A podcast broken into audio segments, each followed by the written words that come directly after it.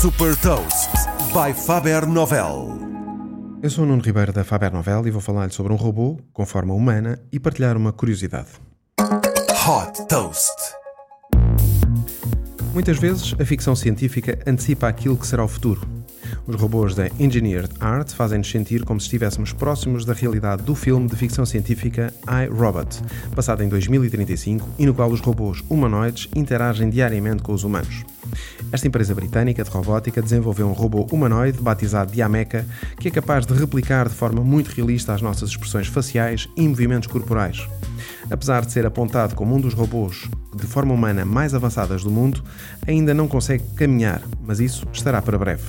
O grande objetivo da Engineered Arts é que o Ameca seja uma plataforma para o desenvolvimento de inteligência artificial, ou seja, permitir a outras empresas programar o robô e testar, por exemplo, software de reconhecimento facial, de voz e sistemas de visão computacional.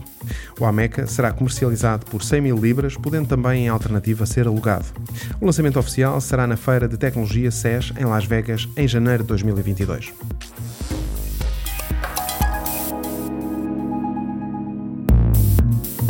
Deixo-lhe também uma curiosidade.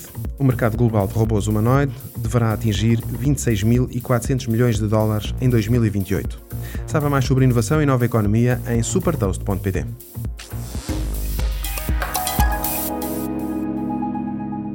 Super Toast é um projeto editorial da Faber Novel que distribui o futuro hoje para preparar as empresas para o amanhã.